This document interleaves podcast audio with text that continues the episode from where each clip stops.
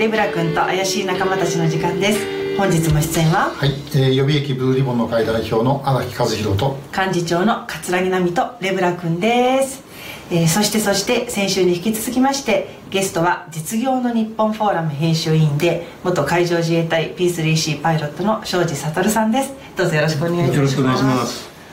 まあ、先週はね本当に謎が深まるようなお話だったんですけれども、え今週はですねやはりこのほど行われました、えスーダンからの邦人輸送のお話について伺いたいと思います。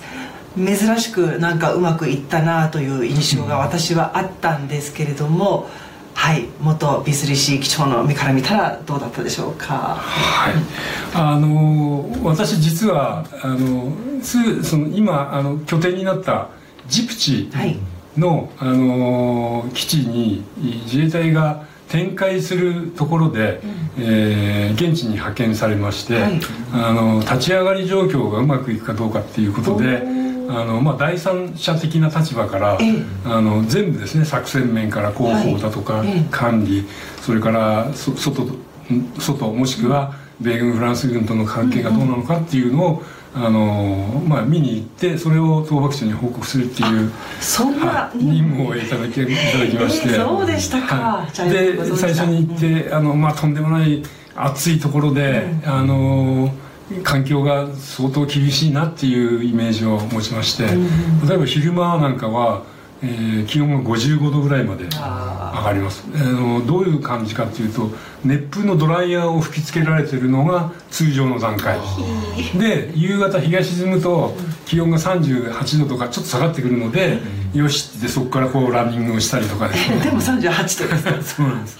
まあ、まあとんでもない環境のところで多分スーダンにしてもエリトリアにしてもエチプエジあのエチオピアのあの砂漠側にしてももう何にも草木も生えずに、えー砂漠地帯というか荒れ地みたいなところで、あの今回の作戦が行われたのかなと思います、であの今桂木さんが言われましたように今回スムーズにいったなと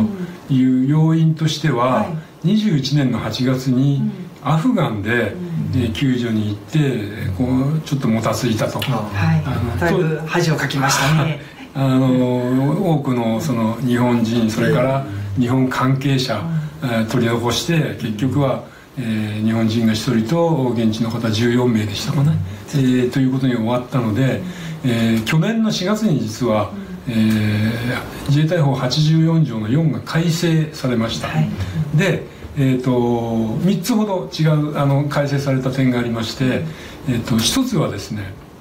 あの安全に任務ができることっていうのが条件に入ってたんですが、それを言ったらじゃあ民間機で行きゃいいじゃないのってなってしまうので、あの桂木さんとか、えー元お空幕の降りたあ空将とか、非常に声を大きくしていただいて、あの自衛隊が行かないで誰が行くんだっていうような声もあったんでその辺が改正されて、えーとまあ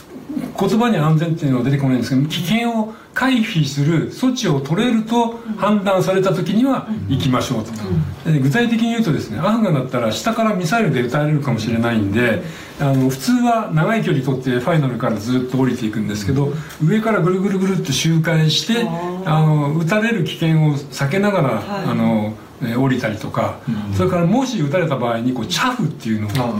をおとりを、はい、おとりを発射して、でそっちにミサイルが行って自分は逃げれるっていうような、まあ、対策が講じれるという時には行きましょうっていう、そういう形に変わりました。対策っていうのは具体的にそういうことなんですね。あそうなんですよ、はい。でそれを講じること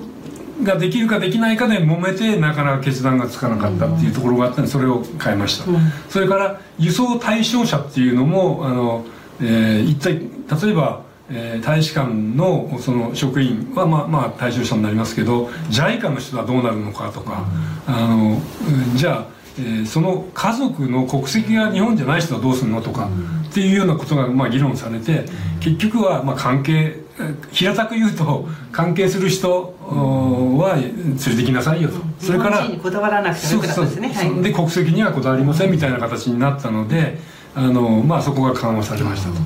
から、えー、と3つ目はですねあの法人輸送の基本は、えー政府専用機でやるっていう文言が残ってたんです。でこれはですねえーと、1992年に政府専用機が、えーえーと、総理府から防衛省に、えー、運用が移管された時にあのじゃあ、えー、これもその、まあ、要人だけじゃなくてなんか緊急事態があった時に人を運びましょうよっていうことで項目が加わったんですけどその時の考え方はなんか外国で騒乱とか災害とかあってその法人の生命とか安全にその影響を及ぼす事態が発生した場合にはどうしますかっていう項目に対して最初第一優先は民間の定期便、はい、で第2番目が民間のチャーター便。で3番目に政府専用機。だから、えー、政府専用機っていうか、まあ、政府専用機も自衛隊が航空自衛隊がやってるんで自衛隊を外に出したくないと。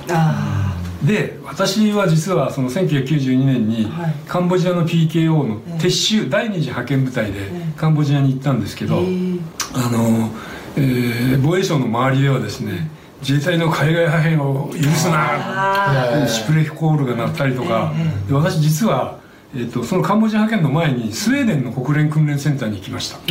でその時にはですねあの